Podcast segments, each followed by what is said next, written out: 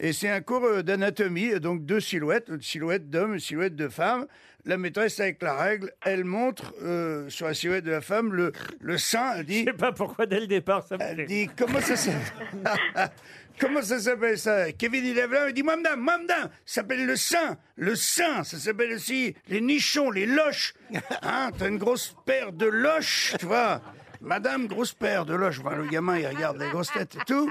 Et, euh, et elle lui dit, oui, calme-toi. Euh, Kevin fait, c'est le sein, c'est c'est vrai. Elle dit, oui, même que ma mère, elle en a deux. Oui, c'est bien, Kevin, parfait. Bon, elle va vers la silhouette de l'homme et là, elle montre le, le zizi. Kevin, il dit, moi, moi encore, madame, moi, c'est le pénis, ça s'appelle le pénis, ça s'appelle aussi le chibre, le braquemar, la gaule. Calme-toi, s'il te plaît.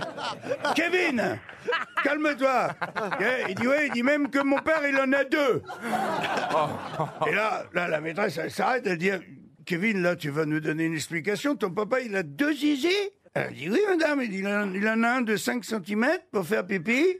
Et il en a un de 20 cm pour brosser les dents à maman.